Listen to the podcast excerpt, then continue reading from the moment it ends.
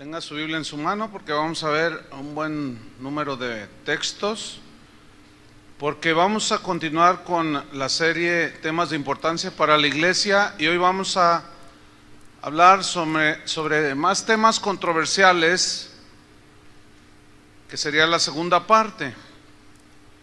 Y vamos a tratar de seguir respondiendo algunas de las dudas más comunes, de las preguntas más comunes en los cristianos. Algunas de las cosas que voy a tratar, a ver cuánto, cuánto alcanzamos a, enseñar.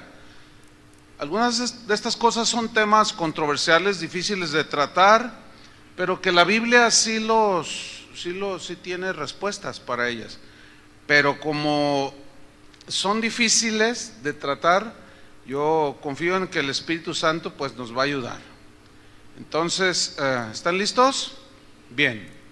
Vamos a la primera pregunta que vamos a tratar de responder, que son, eh, yo las sé, eh, los estoy incorporando aquí a los estudios, porque son preguntas que me hacen muy común, ¿sí? O me escriben o me llaman. Y... Entonces la primera es, es la siguiente. ¿Debe un cristiano estudiar las escrituras o simplemente confiar en el Espíritu Santo? ¿Qué cree usted? Porque hay, hay, mucha gente que dice, no, no, no, no, ¿para qué estudias? ¿Para qué estudias? Tú confía en el Espíritu. Él te guía, dicen. Y suena bien, ¿verdad?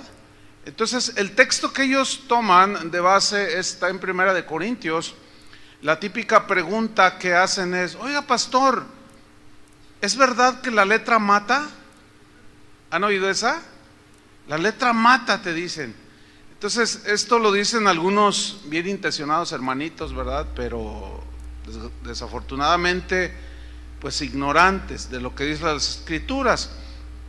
Porque ellos interpretan este texto como que no debemos estudiar, como que es inútil estudiar las escrituras, que basta con la guía del Espíritu Santo. Y toman un texto ahí en el Evangelio de Mateo cuando Jesús dijo, que cuando él está hablando de las persecuciones, dice, los llevarán a las sinagogas, los tomarán presos, pero no piensen qué es lo que vaya, lo que van a decir, porque el Espíritu mismo les dará palabras que hablen. Pero ahí está hablando de cuando le, les decían eh, que porque eran cristianos, entonces el Espíritu les iba a estar dando palabras para contestarle a los que les preguntaban. Jesús nunca estaba diciendo que no estudiaran por el amor de Dios, o sea, entonces, eh, es verdad que debemos ser guiados por el Espíritu Santo, ¿están de acuerdo? Pero el Espíritu Santo no nos va a guiar y ni nos va a decir algo que nosotros no conocemos. O sea, no va a tomar Él nada, Él no nos va a dar una instrucción si nosotros no conocemos lo que dice la Biblia. Por ejemplo, es como un maestro que quiere hacerles un examen a sus alumnos y nunca los enseñó.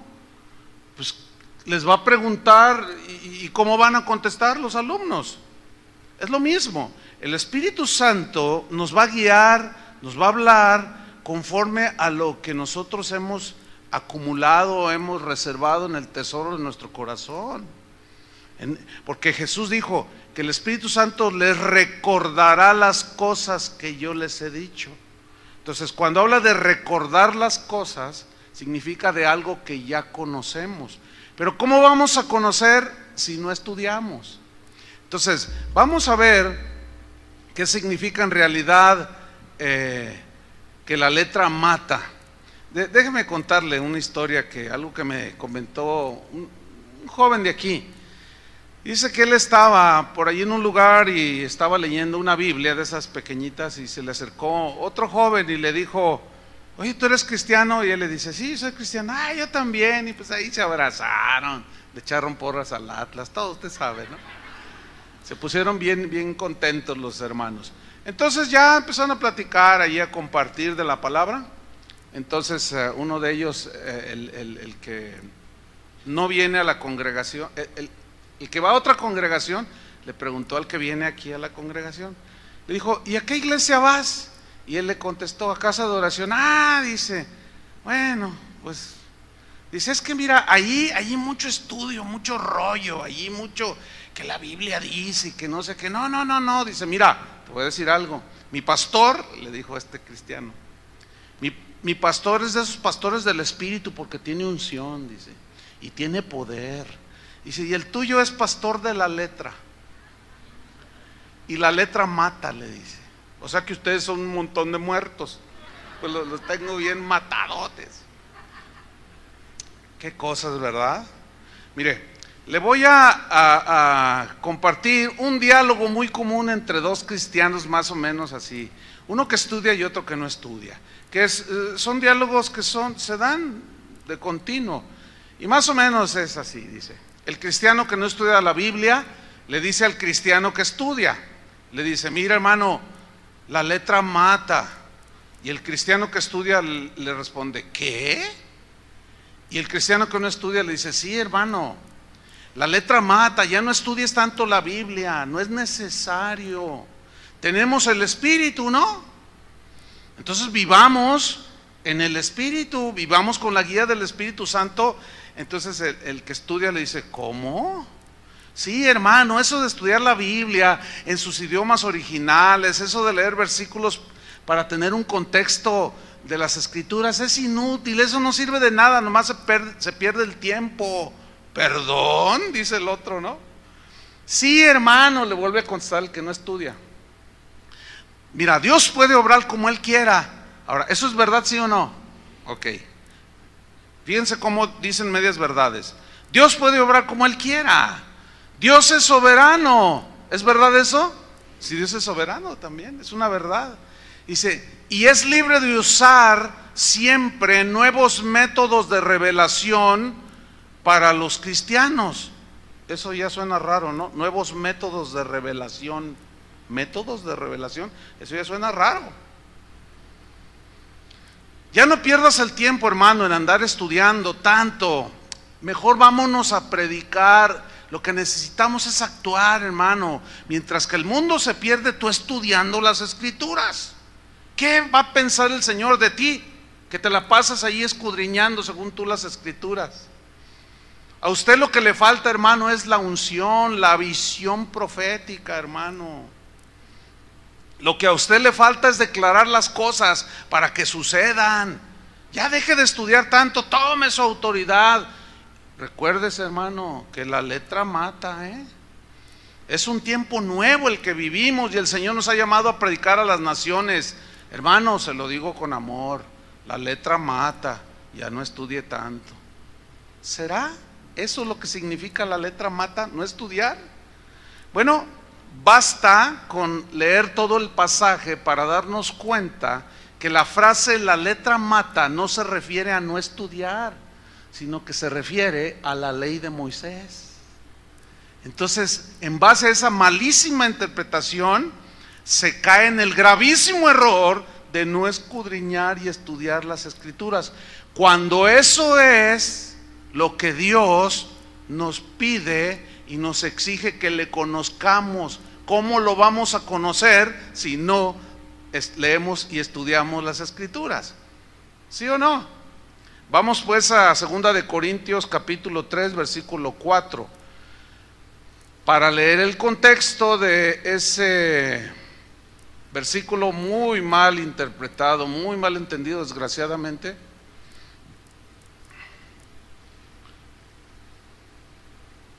Segunda de Corintios 3, 4. Vamos a ver pues esto. Dice, y tal confianza tenemos mediante Cristo para con Dios. No que seamos competentes por nosotros mismos, para pensar algo como de nosotros mismos, sino que nuestra competencia proviene de Dios. ¿A qué se refiere esto de competencia? O sea, capacidad para servir a Dios en el ministerio. Versículo 6. El cual asimismo nos hizo ministros, pero mira lo que dice, ministros qué? Competentes, o sea, capacitados, instruidos, con conocimiento de Dios y de las escrituras. Ministros competentes de un nuevo pacto, subraye, subraye, nuevo pacto. No de la letra. Ahora, ¿qué significa aquí no de la letra? Porque dice nuevo pacto. No de la letra significa de la ley. Porque lo que contrasta la frase el nuevo pacto, no de la letra, sino del espíritu, porque la letra mata más el espíritu vivifica. Ahora, sigamos leyendo para darnos cuenta que la frase la letra mata se refiere precisamente a la ley. Versículo 7. Y si el ministerio de muerte, grabado con letras en piedras, fue con gloria, yo le pregunto, ¿qué fue grabado con, eh, con letras en piedras? Las tablas de la ley. ¿Cierto? Bueno, seguimos leyendo. Tanto que los hijos de Israel no pudieron fijar la vista en el rostro de Moisés, ahí está Moisés, ¿sí? A causa de la gloria de su rostro a la cual había de perecer. ¿Cómo no será más bien con gloria el ministerio del Espíritu? ¿Cuál es el ministerio del Espíritu en el tiempo de la gracia? En base al sacrificio de Cristo que nosotros predicamos y, el, Espíritu convence de pecado, de justicia y de juicio. El Espíritu nos guía, el Espíritu nos reprende, el Espíritu, todo lo que sabemos del, Espíritu Santo. Entonces, fíjate cómo habla del ministerio del Espíritu. Ya no es, o sea, basado en una nueva creación, un, etcétera. Versículo 9. Porque si el ministerio de condenación fue con gloria, que era la ley, este era el propósito de la ley, mucho más abundará en gloria el ministerio de justificación. Porque aún lo que fue glorioso no es glorioso en este respecto, en comparación con la gloria más eminente. Porque si lo que perece tuvo gloria, mucho más glorioso será lo que permanece. Así que teniendo tal esperanza, usamos de mucha franqueza, y no como Moisés, que ponía un velo sobre su rostro para que los hijos de Israel se, no fijaran la vista en el fin de aquello que había de ser abolido. ¿Se acuerda que cuando Moisés bajó del monte su rostro resplandecía y bajó con las tablas de la ley y tuvo que poner un velo? Versículo 14. Pero el entendimiento de ellos se embotó, porque hasta el día de hoy cuando, se, cuando leen, ¿qué? El antiguo pacto. ¿Qué es el antiguo pacto? La ley entonces, fíjese en el contexto, nuevo pacto, antiguo pacto, ministerio del Espíritu, la letra, refiriéndose a la ley. Dice que el Espíritu, cuando leen el, el antiguo pacto, les queda el mismo velo no descubierto, el cual por Cristo es quitado. Ese es el ministerio del Espíritu, que nos convierte a Cristo. Versículo 15. Y aún hasta el día de hoy, cuando se lee a Moisés, ¿Qué se refiere cuando se lee a Moisés? La ley. ¿Estamos o no? ¿Me está siguiendo? Ok. Entonces, cuando se lee a Moisés, el velo está puesto sobre el corazón de ellos. Pero cuando se conviertan al Señor, el velo se quitará. Porque el Señor es el Espíritu y donde está el Espíritu del Señor, ahí hay libertad. Entonces vemos que el mismo pasaje nos da la respuesta de que la frase la letra mata se refiere a la ley. Y efectivamente ese era el propósito de la ley, mostrar que somos pecadores. Y Pablo lo dijo en un pasaje paralelo en Romanos capítulo 7, búsquelo. Romanos 7, versículo 6. Un pasaje paralelo son, es un pasaje que habla de lo mismo pero en diferente libro en este caso en la carta a los romanos.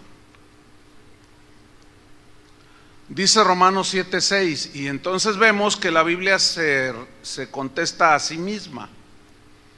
Ahí está el peligro de sacar los versículos fuera del contexto. Romanos 7:6 dice, pero ahora estamos libres de la ley, o sea, ya no estamos sujetos a la ley porque ya vino Cristo, está diciendo aquí Pablo.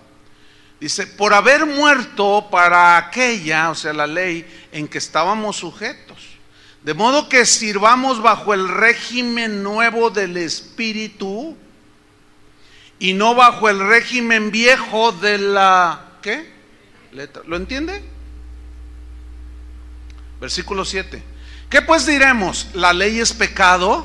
Entonces fíjense, cuando dice régimen viejo de la letra, y luego en el versículo 7 dice Pregunta Pablo, ¿la ley es pecado entonces? El régimen viejo de la letra es la ley. ¿Está claro, no? Ok, sigo leyendo. ¿Qué pues diremos? ¿La ley es pecado? En ninguna manera. Mira el propósito de la ley. Pero yo no conocí el pecado sino por la ley. Por eso es que Pablo dijo, la letra mata. ¿Entiende? Y sí, porque nos hace ver que estamos bien muertos. Dice, porque tampoco conociera la codicia si la ley no dijera no codiciarás, mas el pecado tomando ocasión por el mandamiento, o sea, de la ley, produjo en mí toda codicia, porque sin la ley el pecado está muerto. Es decir, lo que hizo la ley era sacar a la luz todos los pecados que nosotros teníamos, los seres humanos, para que en un momento dado clamáramos a Cristo, nuestro Salvador, para que nos pudiera salvar, por cuanto por las obras de la ley, haciendo buenas obras que eran de la ley, nadie puede ser justificado. Por eso es que la letra mata, ¿entiendes? O sea, no te salva. Guardar la ley no te salva, te deja ahí en tu muerte espiritual. A eso se refería Pablo en Corintios. Sigo leyendo. Versículo 9. Y yo sin la ley viví en un tiempo, pero venido el mandamiento, el pecado revivió. ¿Y yo qué dice? Morí. Ahí está. La letra mata. Versículo 10. Y hallé que el mismo mandamiento que era para vida, a mí me resultó para muerte. ¿Por qué? Porque el pecado, tomando ocasión por el mandamiento de la ley, me engañó o, me, salió a flote. Nomás que son palabras este, simbólicas, ¿no? Me engañó y por él, ¿qué dice? Me mató. Entonces, no sé si queda claro que la frase, la letra mata, se refiere a la ley. ¿Está claro? Porque si no, entonces ¿cómo vamos a entender todos esos versículos cuando Dios le reclamaba a su pueblo y a, los, a su pueblo Israel y a los cristianos? El reclamo de Dios siempre ha sido que lo conozcan. Entonces, ¿cómo lo podemos conocer? La única manera de conocer a Dios es estudiando las escrituras. Entonces, si realmente significara la letra mata que no estudiemos, entonces, ¿cómo entender, por ejemplo, Oseas 4.6? Vamos ahí. Oseas capítulo 4, versículo 6. ¿Cómo vamos a entender entonces este reclamo de Dios? Yo quiero creer, Oseas 4.6, que esa gente que dice que la letra mata, quiero creer que son ignorantes, involuntarios que repiten lo que repite el pastor porque no le gusta estudiar y es medio flojón. No quiero pensar otra cosa. No quiero pensar que es, un falso maestro. es, no, no, no, no. Yo quiero pensar que es por ignorancia, que algunos dicen eso. Entonces, vamos a ver si eso fuera cierto, entonces este reclamo no tiene sentido. ¿Ya lo tiene Oseas 4.6? Dice, mi pueblo fue destruido porque le faltó conocimiento. ¿Conocimiento de qué? ¿De química? ¿De biología? ¿O de matemáticas? ¿Falta de conocimiento de qué? ¿O de quién? De Dios y de su voluntad. La única manera de tener conocimiento de Dios es escudriñando las escrituras. Dice, por cuanto desechaste el conocimiento, y aquí es donde a mí me preocupa, con esos hermanitos que dicen que la letra mata. Porque aquí el reclamo era para los, los pastores de Israel, los líderes de Israel. Dice, por cuanto desechaste el conocimiento, yo te echaré del sacerdocio. Y porque olvidaste la ley de tu Dios, también yo me olvidaré de tus hijos. Mira nomás. Eso está crítico, ¿no?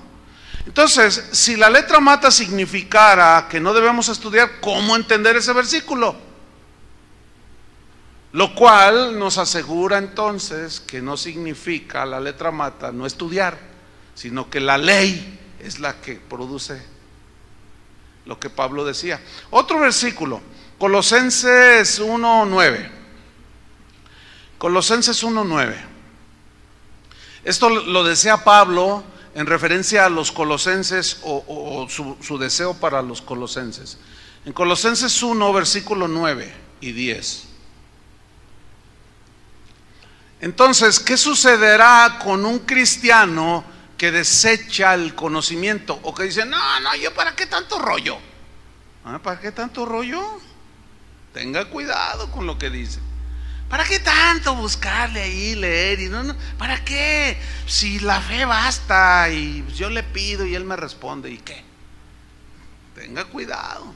Porque si usted desecha el conocimiento de Dios, Dios lo puede hacer a un lado y se olvida de sus hijos. Eso está muy fuerte, ¿no? Colosenses 1.9 dice, por lo cual también nosotros, desde el día que lo oímos, no cesamos de orar por vosotros. ¿Cuál era la oración de Pablo por los colosenses? Y de pedir que seáis llenos del conocimiento de su voluntad. ¿Cuál era la oración de Pablo? De que los cristianos colosenses fueran llenos del conocimiento de la voluntad de Dios. Pregunta, ¿cómo se puede conocer la voluntad de Dios si no se estudian las escrituras? ¿Alguien me puede decir? Por el Espíritu, hermano. Entonces por el Espíritu, que nadie predique a nadie, y por el Espíritu que los convierta. Pues no, porque usted predica el Evangelio, la persona incrédula está oyendo y el Espíritu Santo toma eso que está recibiendo la persona y es con lo que trabaja. La palabra de Dios es como la materia prima, ¿me entiende? ¿O no me entendieron? Pues contésteme, cuando menos hágame así, pero algunos nomás le hacen así, porque están durmiendo. Tan temprano y ya durmiendo, hermanos. Bueno, sigamos aquí llenándonos del conocimiento de su voluntad, ¿no? Entonces, mire, dice, pedía a Pablo que sean llenos del, y aquí viene la palabra, conocimiento. Esa frase está para un tema completo, llenos del conocimiento de su voluntad. Y es preocupante que ese tipo de cristianos que dicen que la letra mata, al no conocer las escrituras, cuando se les viene un asunto que no saben qué hacer, qué responder, se turban todos. Y se sacan de onda, como decimos los jóvenes. Y luego no saben qué hacer y al rato le están reclamando a Dios. Y empiezan a decir tonterías. Y si yo diezmo, ¿por qué me pasa esto? Si yo reprendí al diablo, ¿por qué me pasa esto? No conocen. No saben que Dios tiene maneras de tratar con nosotros. No saben que Dios permite ciertas circunstancias en ocasiones para quebrantar nuestro orgullo, cosas. Lo ignoran. ¿Por qué? Porque dicen que el estudio, la letra mata, dicen. Y los que los está matando es la falta de conocimiento. Pero sigue diciendo el versículo, sean llenos del conocimiento de su voluntad en toda sabiduría. La única manera de tener sabiduría, hermanos, es conociendo la palabra de Dios. Porque la palabra de Dios dice, hace sabio al sencillo. ¿No dice así el Salmo? ¿Quieres sabiduría? Conoce a Dios.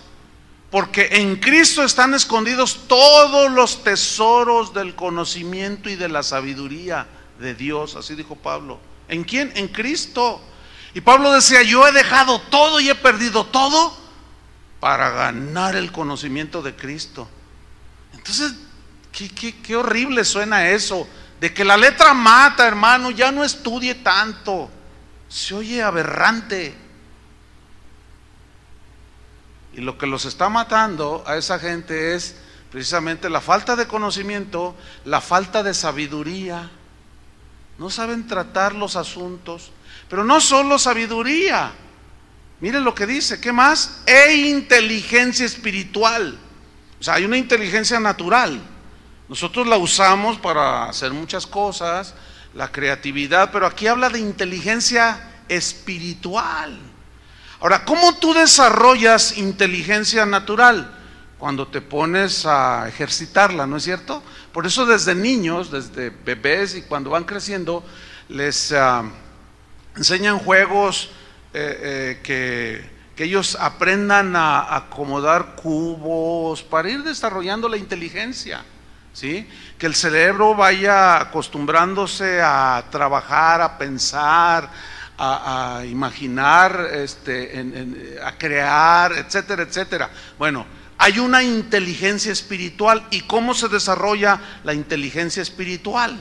Esta se desarrolla precisamente poniendo en ejercitando el conocimiento, la sabiduría que Dios nos da.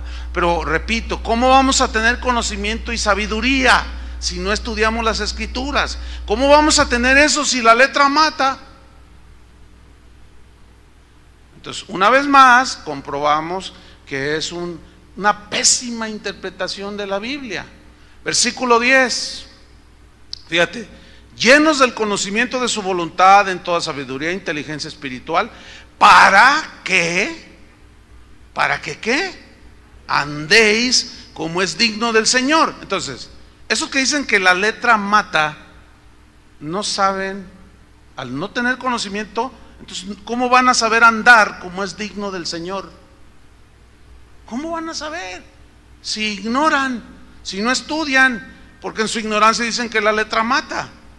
Ahora, mire la frase que viene enseguida, agradándole en todo. Pregunta, ¿cómo tú vas a agradar, por ejemplo, a tu esposa si no conoces sus gustos?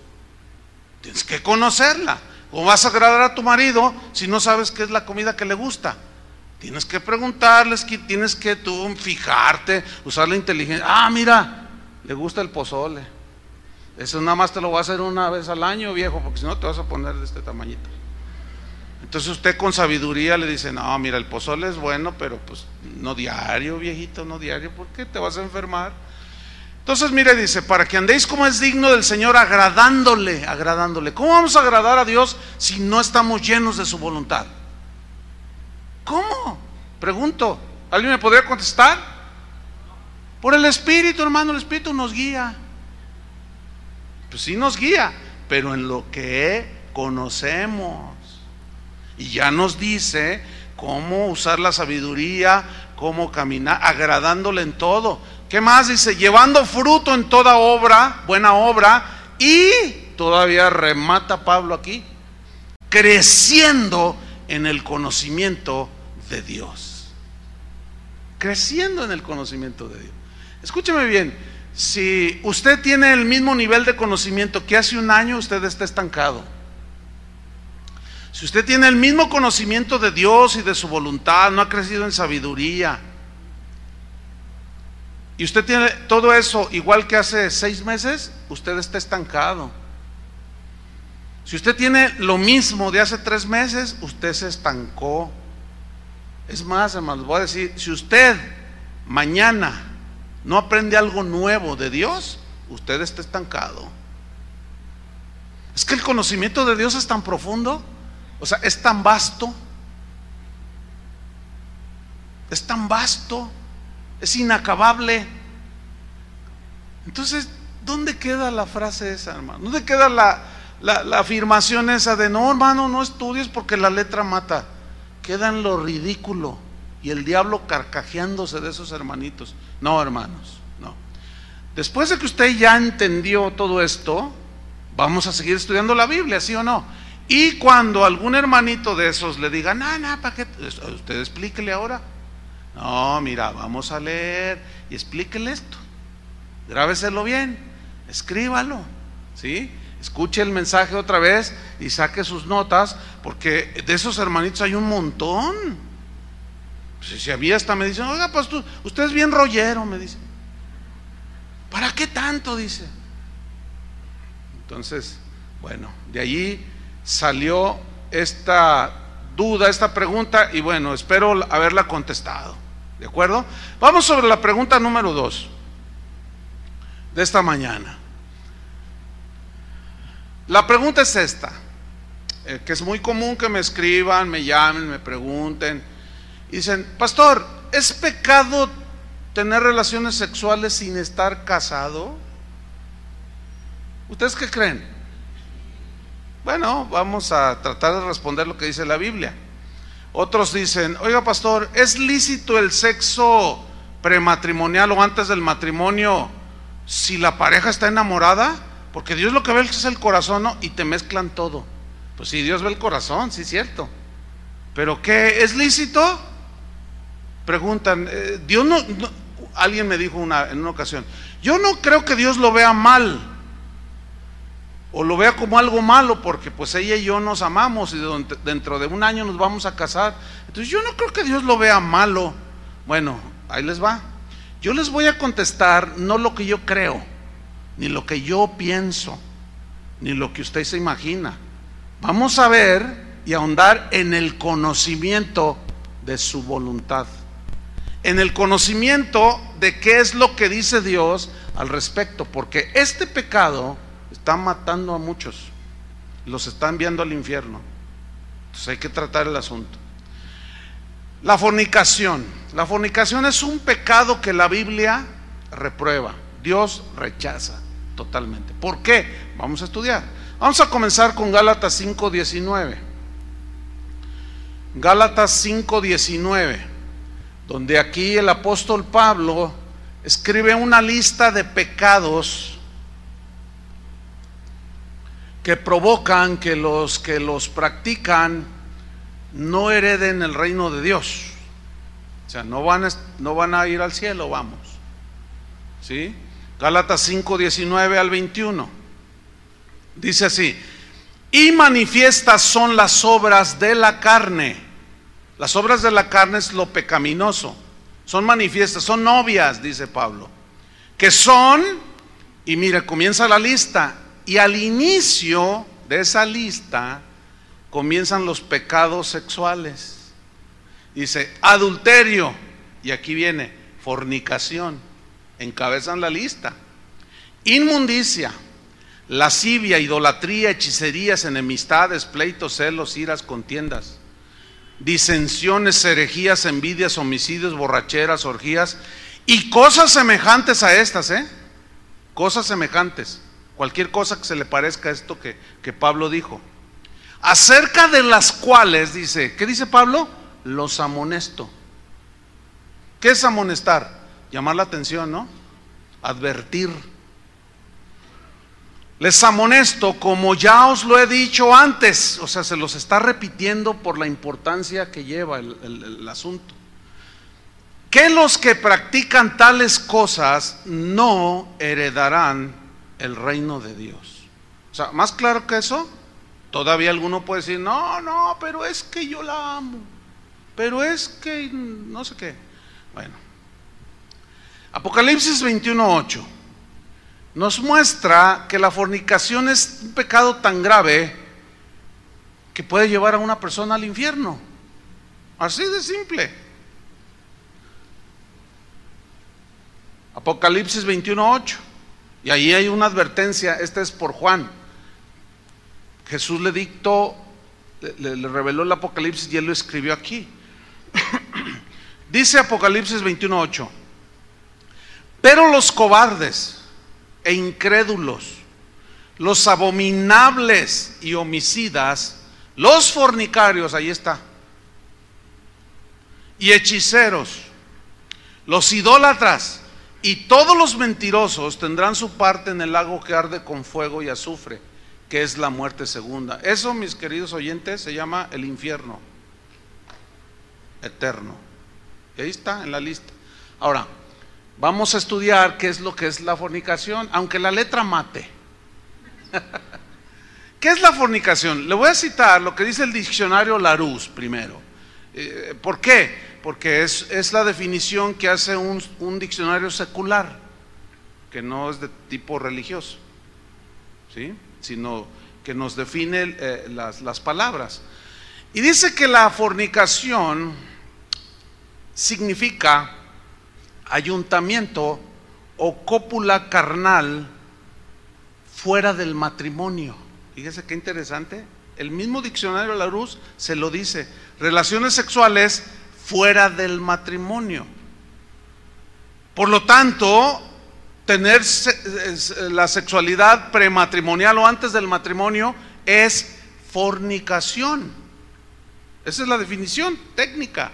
Ok, Ahora vamos a ver lo que dice el Nuevo Testamento respecto a la palabra fornicación, que los versículos que aparecen allí, bueno, la traducción de la palabra fornicación que aparece en la Biblia es un, un vocablo griego que es el siguiente, es porneia. Y de esta palabra, de este prefijo, se deriva la palabra pornografía. ¿Sí? Esta palabra, porneia, que se traduce fornicación, se refiere a todo tipo, según el diccionario ya de las palabras de la Biblia, se refiere a todo tipo de relación sexual fuera del matrimonio. Fíjese lo que dice, todo tipo de relación sexual fuera del matrimonio. Entonces, según la Biblia, la fornicación es la comunión sexual voluntaria, sigue diciendo el diccionario, entre una persona no casada con una persona del sexo contrario. Y es, según el diccionario, propiamente el ayuntamiento carnal ilícito en general. Eso es lo que dice el diccionario. Entonces, porneia significa, por lo tanto, también trae otras, otras eh, implicaciones, prostitución, falta de castidad, inmoralidad sexual. Por lo tanto, la fornicación es condenada como un pecado grave en la Biblia, hermanos. Es una práctica totalmente prohibida en la Biblia. Por ejemplo, los apóstoles mandaron a los cristianos gentiles que se empezaban a convertir, ahí en el libro de los Hechos, en el capítulo 15, versículo 29, que se abstuvieran de fornicación, de otras cosas, pero aquí el punto es este, que se abstuvieran de fornicación. ¿Por qué les dijo a los gentiles cristianos que se abstuvieran de fornicación? Les voy a explicar brevemente por qué. Porque en Primera de Corintios, vaya abriendo su Biblia en Primera Corintios 6. Corinto era una de las ciudades que eran formaba parte de Grecia, ¿sí?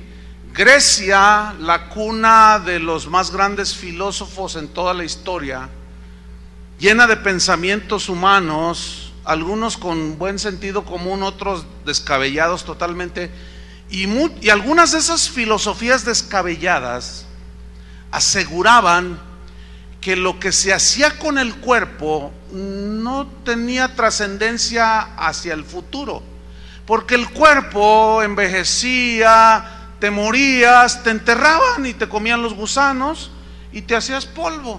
Entonces, pues lo que haces con el cuerpo no afecta en nada tu mente ni tu espíritu. Esa era parte de las filosofías que tenían algunos filósofos griegos. Entonces cuando Pablo llega a, Grecia y les predica el Evangelio, llega a Corinto y les predica el Evangelio, se, forma la iglesia, que son los creyentes.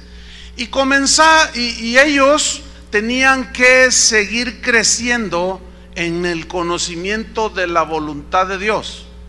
¿Me, está explicando? Por lo tanto, al ser nuevos creyentes, ellos comenzaban o seguían viviendo algunas prácticas basadas en su filosofía. ¿Me estoy explicando? Pongan atención acá. Entonces miren lo que les escribió Pablo. Primera Corintios capítulo 6 versículo 9. Primera Corintios 6 9. Dice así.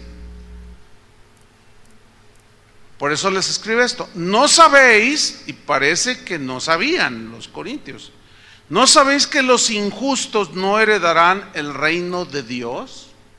Y luego les dice una frase bien tremenda, les dice, no erréis, o sea, no se equivoquen, porque esa equivocación te puede costar tu eternidad en el infierno. O sea, no te equivoques con tus filosofías, no te equivoques con tus pensamientos propios, sino Pregúntate qué es lo que dice Dios al respecto, no lo que tú piensas, porque cada quien piensa lo que le viene en gana. El asunto, y eso, eso, eso déjaselos para los que no son creyentes, los que no son cristianos. Para nosotros los que somos cristianos, debemos de enfocarnos en lo que Dios piensa, en lo que Dios dice. Por eso dice Pablo, no erréis, no se equivoquen, te puede costar la eternidad. Y miren otra vez la lista, ¿quiénes la encabezan? ¿Quiénes? Ni los fornicarios. no se equivoquen, ¿eh? Pero nos amamos, ni los fornicarios. Pero nomás fue para que, no, es que, es que, ni los fornicarios, ni los idólatras, ni los adúlteros, ni los afeminados, ni los que se echan con varones, entiéndase homosexuales, ni los ladrones, ah, pero solo le quité un poco de lo mucho que tiene, ni cuenta se dio. Ah, pues si no está mal, ni cuenta se dio. Además, él tiene mucho dinero. Ah, y empiezan a justificarse los ladrones. Y en cada uno de estos pecados la gente se justifica. Pero Pablo dice, no erréis. No se dejen llevar por diversas filosofías. No, no, no. Dice, ni los ladrones, ni los avaros, ni los borrachos, ni los maldicientes, ni los estafadores heredarán el reino de Dios. ¿Más claro que eso? ¿Quieren? Pues todavía sigue, fíjense. Vamos al versículo 18. Como ellos persistían en practicar de una manera indiscriminada la fornicación y la inmoralidad sexual. Ustedes saben que, que lo que destruyó a esos imperios como el romano, el griego, fue precisamente la promiscuidad. ¿Sí saben algo de historia de eso? Eso fue lo, que los encaminó hacia la destrucción, fíjense nada más. ¿Ah? En el versículo 18, miren lo que dice Pablo, huid de la fornicación. ¿Qué significa huir? Mira, cuando tú ves un perro bravo que se te viene encima, ¿para dónde corres? ¿A enfrentarlo o te das la media vuelta y corres al lado opuesto? O sea, le das la espalda, ¿no es cierto? Eso es lo que significa. Dice, dale la espalda a ese pecado. Pero es que somos jóvenes. Dale la espalda a ese pecado que te puede destruir. Pero a ver, a ver, pastor, no entiendo. ¿Por qué si Dios puso la sexualidad en mí, luego me la reprime? Pues si la puso ahí es para usarla, ¿no? Bueno, esa es tu lógica. Porque si yo utilizo tu misma lógica, bueno, a ver, ¿por qué nos pone el límite de velocidad en las calles? Es mi carro, ¿no? Y yo puedo ir a 160 cuando tú y tu hijo va saliendo de la escuela. ¿Te gustaría? ¿Verdad que no?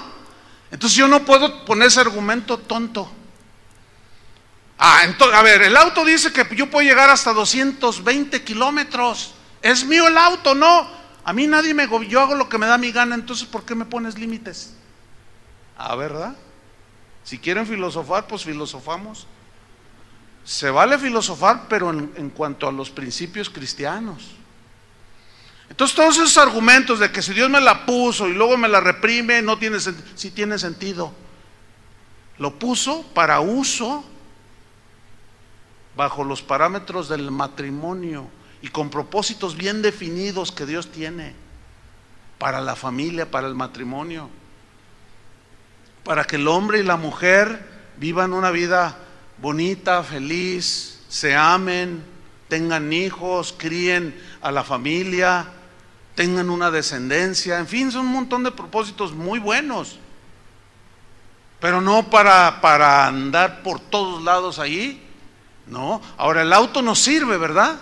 Y si dice máximo 60 kilómetros por hora, bueno, si yo voy a 50 o aún en los 60, pues bien, ¿no? Hasta allí no estoy violando la ley, porque si violo la ley y voy a 120 kilómetros por hora aquí en la de Colón, llegando al centro y se me atraviesa una viejita, lo más seguro es que no me detenga, la voy a atropellar y me van a meter a la cárcel. Y yo no puedo argumentarles por qué. Pues porque hay leyes, Señor, y usted las violó por eso. Y me hago acreedor un montón de consecuencias. ¿Ya entendieron? Eso espero. Ahora sigo leyendo el versículo 18. Huid de la fornicación. Cualquier otro pecado que el hombre cometa está fuera del cuerpo.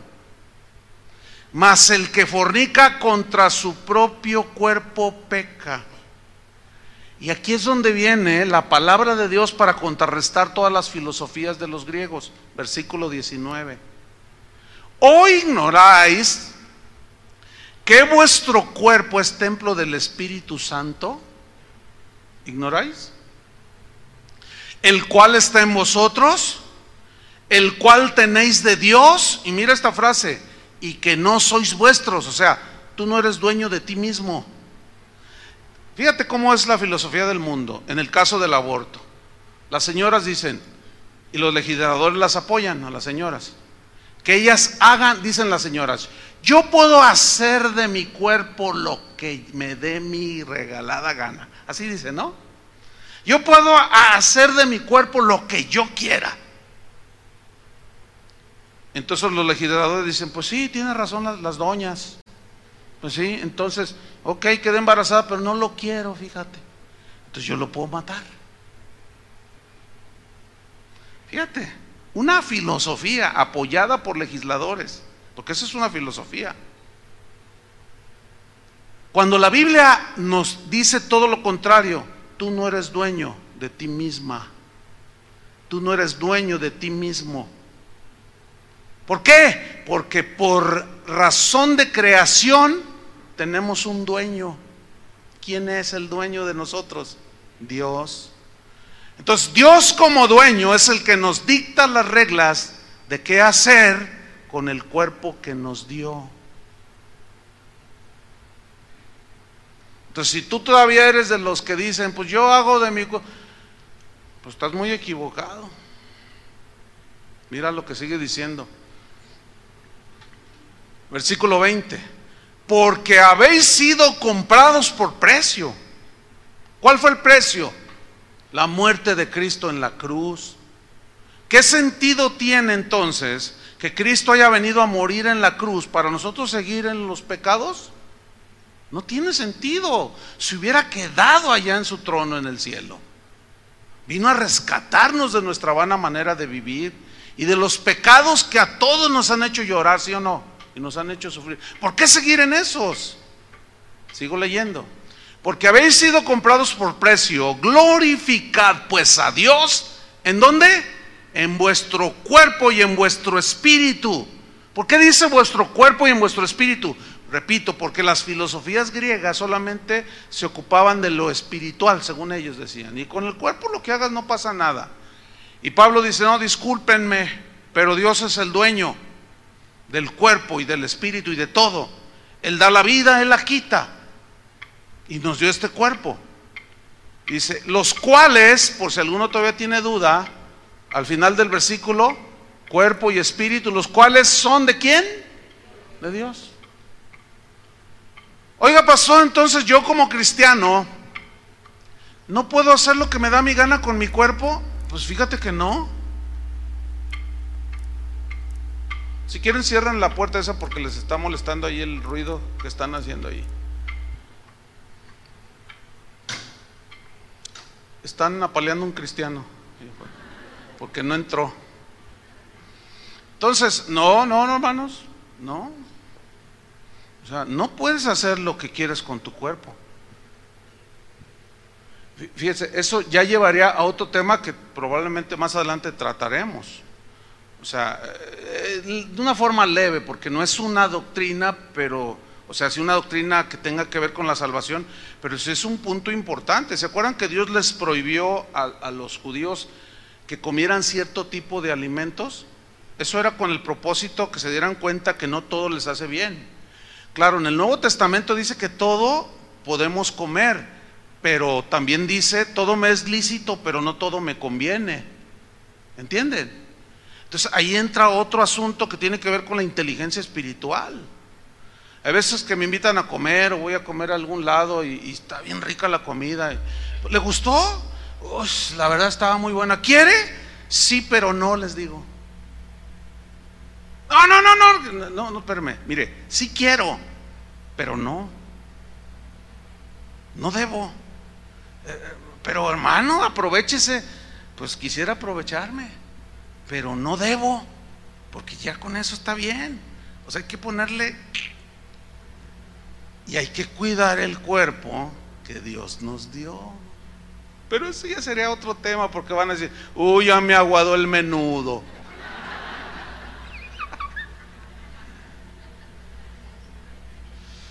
Menudo problema nos metemos por andar de... Otro versículo, mira. 1 Corintios 18, 10, versículo 8.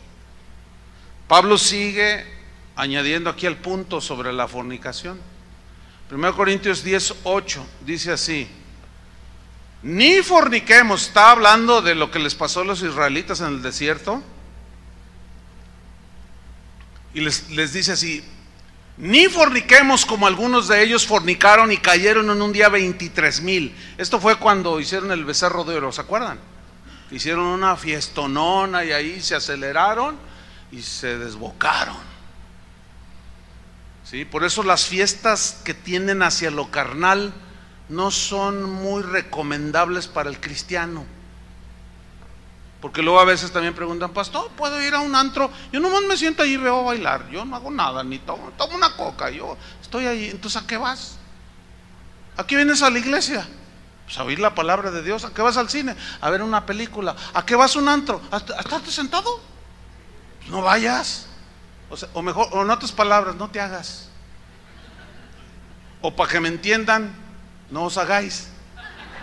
Eso ya es más bíblico, ¿no? No, no, no, hermano, son puros pretextoides. Son pretextos tan infantiles, tan, bueno, mejor leemos aquí. Efesios 5.3. Efesios 5.3. Miren, este es otro tipo de instrucción. Dice así, pero fornicación y toda inmundicia o avaricia ni aún se nombre entre vosotros como conviene a santos. ¿Qué es un santo en la Biblia? Alguien apartado para Dios, que vive para Dios. O sea, ni siquiera se debe mencionar, ni, ni hacer chistes, ni doble sentido, ni ese tipo de inmundicias, de cosas sucias. ¿Qué es lo que hace la gente del mundo? ¿Entiende? Exactamente eso es. Y Pablo dice, no, no, ni siquiera entre ustedes deben de platicar esas cosas, ni siquiera lo mencionen, porque ustedes son gente apartada para Dios. Colosenses 3:5, Pablo sigue abundando. Colosenses 3:5. Dice así: Haced morir pues lo terrenal en vosotros. ¿Qué, ¿Qué es hacer morir? O sea, reprimir, sujetar, mortificar, esa es la definición en el griego de hacer morir. Bueno, lo terrenal se refiere a todo lo que nos lleva hacia el pecado. Y miren con, qué es lo que encabeza la lista. ¿Qué es lo que encabeza la lista? La fornicación. Yo estoy dando los jueves una serie que se llama Enfrentando la Tentación. Y estoy hablando cómo las tentaciones se esconden muchas veces detrás de los sentidos naturales como la vista, el oído, el olfato, el gusto, el tacto. Y, espiritualmente tiene su significado también. Yo les recomiendo que escuchen esa, esa serie también. ¿Por qué? Porque si ustedes son observadores, que me supongo que sí, porque de alguna manera todos vemos televisión, yo suelo ver la televisión. Yo les he comentado, a mí me gustan mucho los noticieros necesito, aparte que me gustan, y alguno que otro programa ahí de Discovery Channel, ese tipo de canales.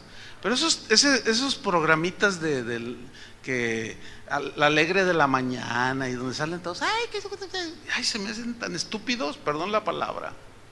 Y más los que los están viendo. Porque ¿cómo pueden tolerar a ese montón de gente tan boba, tan tonta? Dicen cada tontería. Bueno, la televisión es el medio más fuerte para hacer entrar por medio de la vista y despertar y excitar la, la sexualidad.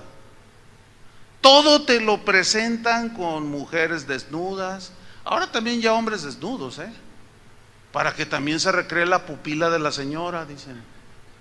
Y una de tonterías que, que dicen. Y ahí está detrás de todo eso. Y toda nuestra cultura, la moda, la música, si analizamos así rápidamente, nos damos cuenta que toda está con un enfoque hacia la sexualidad. ¿Por qué hoy los, los chavitos de 12 años tienen relaciones sexuales a más, mientras más, o sea, a esas edades tan cortas, cuando en el pasado no era tanto? ¿Por qué? Porque los niñitos, ahí está la mamá, póngase a ver la televisión, con tal de que no te moleste y no te estás dando cuenta de lo que está viendo el niño. Miren, el otro día fui, me, invitaron a comer a un restaurante. Estábamos ahí esperando la comida y, este, y ya ven que luego tienen pantallas. Normalmente tienen en los canales de, de deportes, pero allí no tenían de deportes. Era un canal de, donde estaba viendo una película donde estaban teniendo relaciones sexuales. Entonces, este, yo volteé y vi y, y le dije con los que estaban ahí, le digo, ¿Saben qué hay que decirle al mesero? Porque miren a la niñita esa. Y estaba una familia. Ellos, güey, güey, güey, la niñita estaba.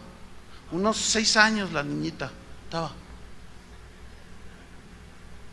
Y luego al rato se queja el papá que por qué es tan, tan precoz la niña. Entonces, fíjense, todo va enfocado hacia la exaltación de lo sensual. Por eso, por eso aquí dice, hagan morir lo terrenal en vosotros fornicación, impureza, pasiones desordenadas. ¿Cómo, se hacen morir? Bueno, cámbiale, por favor. Es más, aunque estés viendo un programa sano de niños, y a veces estás ahí de pronto pasan un comercial, que tú dices, ¿cómo es posible que a este horario te, te pasen eso? Ya, se pasan, tú dices. Bueno, también ahí, fíjate bien, Parece exagerado, pero créanme lo que no es exagerado. Voltea tu vista. Si quieres seguir viendo el, noticiero, lo que es, voltea tu vista. Distráete en otra cosa. No tienes por qué estar viendo eso. Luego al rato andas todo acelerado como rinoceronte desencadenado. ¿Y por qué, Dios mío? ¿Cómo que por qué? Pues le das rienda suelta. No, sujétala en el nombre de Jesús y con el dominio propio. Porque eso es todo eso, el mundo así se maneja, hermanos. Y luego todavía se le añade que a la iglesia vienen dos, tres hermanitas vestidas que, ¿para qué te cuento, compadre? Tan impúdicas se pasan algunas de ustedes, hermanas, su forma de vestir. Y si se encuentran por ahí un hermanito que traía unos broncones antes de convertirse, que ese era su punto débil, y ay Dios, ay, están y, varios me han venido a reclamar, pastor, dígales algo. Esa era mi debilidad. A veces me ponen enfrente con la, espada la espalda toda desnuda, pastor. Y la verdad, no, pues cámbiate de lugar, hermano. Y luego otros que menos entienden algunas cosas, dicen, no, es que en casa de oración permiten de todo. No es verdad eso. Lo que pasa es que ni modo que estemos ahí en la puerta. A ver, señora, deje pasarle el visto bueno. No inventen. Pues, ¿Cómo vamos a andar haciendo eso? Pero se entiende que ustedes, señoras y mujeres y jovencitas, son cristianas, ¿no? Entonces bájenle. Bájenle. Pues, aquí está en la Biblia. Todo eso provoca, hermanos. No digan que no. No, y, ya, y déjenme decir algo públicamente. Ya se quejaron de las panderistas, ¿eh? Cada rato dicen, no, cuando están aquí arriba, su vestido, pero cuando salen de allá no se ha fijado, pastor. La verdad no, porque yo salgo de allá. Dice, mire, salen con unas cosas así, pero entonces ya saben, muchachos, ¿eh? Para que entre ustedes y bueno, los líderes de, este grupo les digan, porque pues, la verdad yo no me he fijado, pues es que se fijan que yo salgo al escenario de allá. Y es salen de, yo no me ando fijando en eso, pero ustedes sí, y ya van un buen número de hermanos que me dicen, ¿eh? Entonces, este, muchachas, allí los líderes, entonces vamos a tomar medidas ahí, ¿verdad que sí? sí. ¿Ya ven? Bueno. Primera Tesalonicenses 4:3. Vamos rápido. Primera Tesalonicenses 4:3 dice así. Dice, pues la voluntad de Dios es ¿qué? Bueno, me espero, porque todavía no. Todavía van allí por Génesis. Los que les gusta dormirse, pues, aprovechen ahorita. Van en Josué. ok, 1 Tesalonicenses 4:3 dice, pues la voluntad de Dios es que vuestra santificación, que os apartéis de qué? Entonces concluimos. La fornicación es rechazada por Dios. ¿Sí? Pero viene otra pregunta aquí. Entonces, pastor, ¿cómo puedo evitar la fornicación? Les voy a dar dos respuestas bíblicas de cómo evitarlo. Bíblicas. La número uno, abstenerse por completo de las relaciones sexuales. Esa es una manera de evitar la fornicación. Y la, la otra es casarse. Porque Pablo a los Corintios dice, es mejor casarse que estarse quemando. Porque por, por causa de que le dice, no, pues es hasta que tenga la casa, hasta que tenga, no sé qué, hasta que... Y, andan de novios y se aceleran al rato. Primera de Pedro 2.11, ahí, ahí el apóstol Pedro habla precisamente de abstenerse por completo de las relaciones sexuales para los que son solteros. Primera de Pedro 2.11, dice así el apóstol Pedro, amados, yo os ruego como extranjeros y peregrinos que os abstengáis de los deseos carnales que batallan contra el alma. Aquí está la palabra, abstinencia que os abstengáis de qué? De los deseos carnales que batallan. Hay una guerra en nuestros miembros que batallan contra el alma. Y acá en el, alma, nuestros pensamientos es donde, entendemos esa lucha y, estamos ahí, ¿verdad? Y estamos, está la tentación. Y, si tú no le das la espalda, si tú no, no cambias tu mirada, todo eso, hermano, este, puedes caer en la tentación. Entonces la abstención, ¿sí? Otra vez hablaba con un muchacho, ahorita tiene 23 años, pero cuando él me dijo lo que yo les voy a decir, tenía como 15, 16 años. Y es de aquí de la congregación. Fíjate, ya pasaron para 23, ¿cuántos son? 15, 8 años. Me dijo, pastor, le voy a decir una cosa. No sé, estábamos platicando, dije, me dice, le voy a decir algo, pastor yo hice un compromiso con Dios. Dije, ah, sí, ¿qué clase de compromiso? Me dice, yo me comprometí a permanecer virgen hasta que me case. Dice, yo con la gracia de Dios lo, puedo lograr, con la fuerza que Él me va a dar. Dice, mire, en la escuela el otro día una muchacha se me ofreció y yo le dije que no y me dijo, eres gay. Y yo le respondí, no soy gay, a ver, demuéstramelo. Dice, yo no tengo que demostrarte nada. Dice, y hay muchas tentaciones. Ya tiene 23 años el muchacho. ¿Sí? Dios ya lo empieza a usar, ya está terminando sus estudios, todo. Y el otro día le dije, oye, ¿qué onda? Dice, pastor, me he guardado, me he guardado. Dice, porque es una convicción que yo tengo y yo quiero hacerla. Le dije, lo vas a lograr. Le dije, es más, eh, cuando te cases, invítame, yo te caso, ¿no? Me encantaría casarte. Dice, ¿verás, pastor? Le digo, sí. Fíjate, ocho años. Ahora, desde los 15 me dijo, hermanos, tiene 23. Si ese muchacho lo pudo hacer, todos los que algunos llegan, es que pastor, es que no se puede. ¿Qué?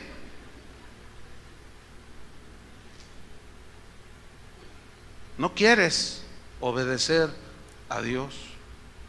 No quieres abstenerte y le das rienda suelta y al rato están llorando. Al rato están ahí llora y llora. Al rato está la muchacha embarazada a los 15 años.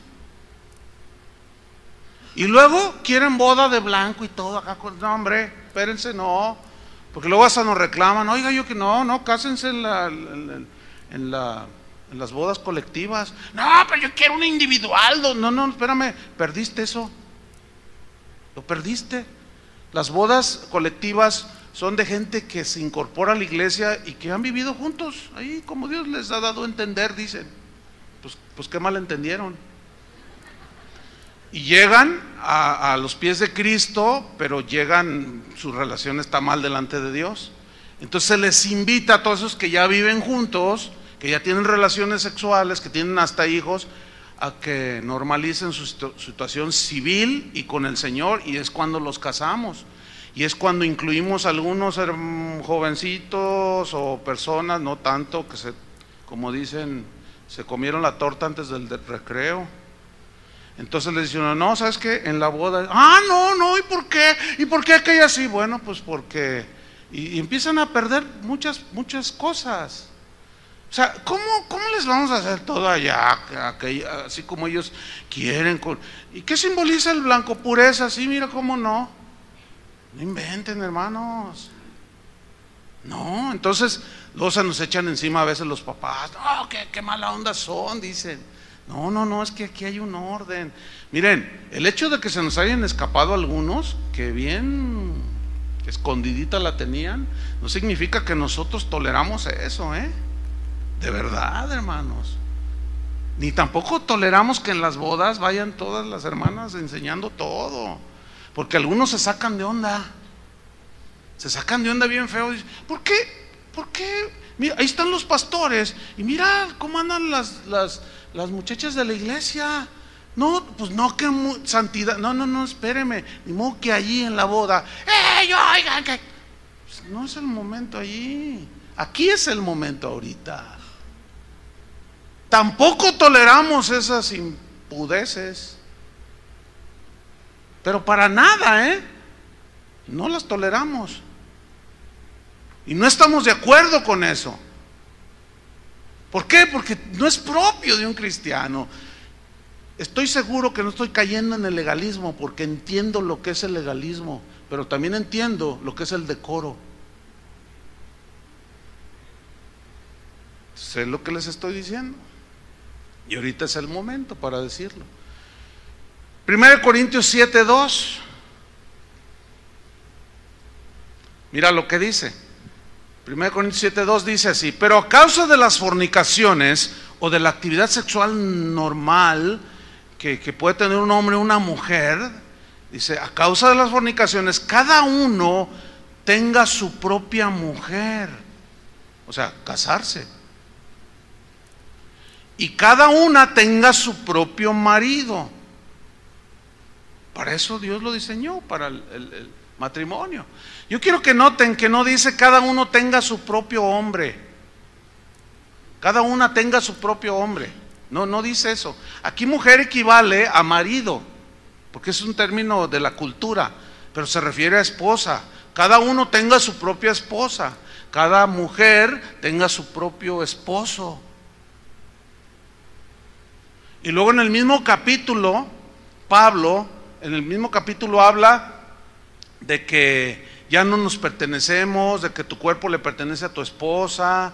Dice, no se, no se nieguen el uno al otro, a, no ser por causa de oración o de alguna situación, de alguna petición en común acuerdo. Y después dicen, vuélvanse a juntar en uno, o sea, vuelvan a tener relaciones íntimas para que no los tiente Satanás a causa de vuestra incontinencia. Por eso hay muchos adulterios, muchas fornicaciones, y son los pecados más comunes. Y lo más triste, hermanos, son los pecados que inclusive pastores están fomentando. Y tú dices, ¿cómo, pastor? No, le voy a explicar cómo. Cuando una parejita son novios y tienen relaciones sexuales, entonces de alguna manera se da cuenta el pastor o ellos van y le dicen al pastor y el pastor le dice, no, ¿se aman? Sí, ¿se van a casar? Entonces miren, ustedes, Dios sabe, Dios sabe. ¿Dios sabe? Sí, Dios sí sabe. El que no sabe es el ignorante del pastor. Y no sabe que está mandando al infierno a sus congregantes al permitirles semejantes prácticas. Eso agrede, hermanos, el Evangelio. Y finalmente, Hebreos 13:4 dice, honroso sea en todos el matrimonio. Eso dice Hebreos 13:4. Honroso sea en todos el matrimonio y el hecho sin mancilla. Pero a los fornicarios y a los adúlteros, ¿qué? Los juzgará Dios. Entonces, concluimos, ningún acto sexual antes o fuera del matrimonio es permitido por Dios. No. No importa si se aman o no se aman. No importa si los dos se aman locamente. No importa si tienen la intención de casarse después. No importa si en la iglesia a la que asisten les digan que no hay nada de malo en ello. No importa si están por realizar su boda muy pronto. Faltan 15 días. Pues no pasa nada. Si todavía no están casados, la sexualidad antes del matrimonio es fornicación y la fornicación es pecado. Y van a dañar su alma, su espíritu y su cuerpo. Y Dios quiere evitarnos eso y quiere que seamos felices. ¿Por qué no esperar y ordenarnos? Amén. Y Dios bendice todo eso, porque Él lo creó, Él lo diseñó. Oremos, Señor, te damos gracias.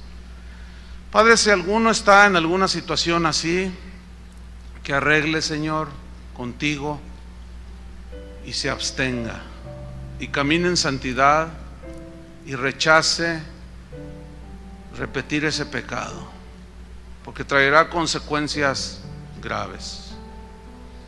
Señor, solo estudiando tu palabra podemos darnos cuenta de tu voluntad. Solo estudiando tu palabra podemos conocer tu voluntad, Señor.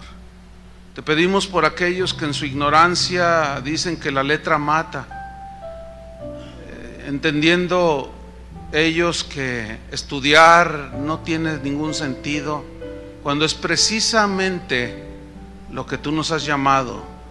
A los que pastoreamos nos diste la orden, enséñenle las cosas que yo les he mandado. Y a las ovejas que aprendan tu palabra, Señor. Entonces debemos enseñar tu palabra para que la gente tenga conocimiento de tu voluntad, nos dé sabiduría, inteligencia espiritual y evitar precisamente seguir en el pecado. Por falta de conocimiento de tu voluntad, de sabiduría y de inteligencia, es que algunos cristianos, inclusive nacidos de nuevo, caen en fornicación, en pecados, en, en falta de decoro, en provocaciones de la carne, en tantas cosas que terminan mal y todo eso nos lo quieres evitar, Señor. Ayúdanos. Y la única manera de saberlo es conociendo tu palabra. Gracias por tu palabra, Señor. Jesús cuando oró dijo, santifícalos en tu verdad, tu palabra es la verdad. Y esta palabra nos santifica y te damos gracias, Señor. Guárdanos en el hueco de tu mano, Señor. Amén. Que Dios les bendiga a todos, hermanos.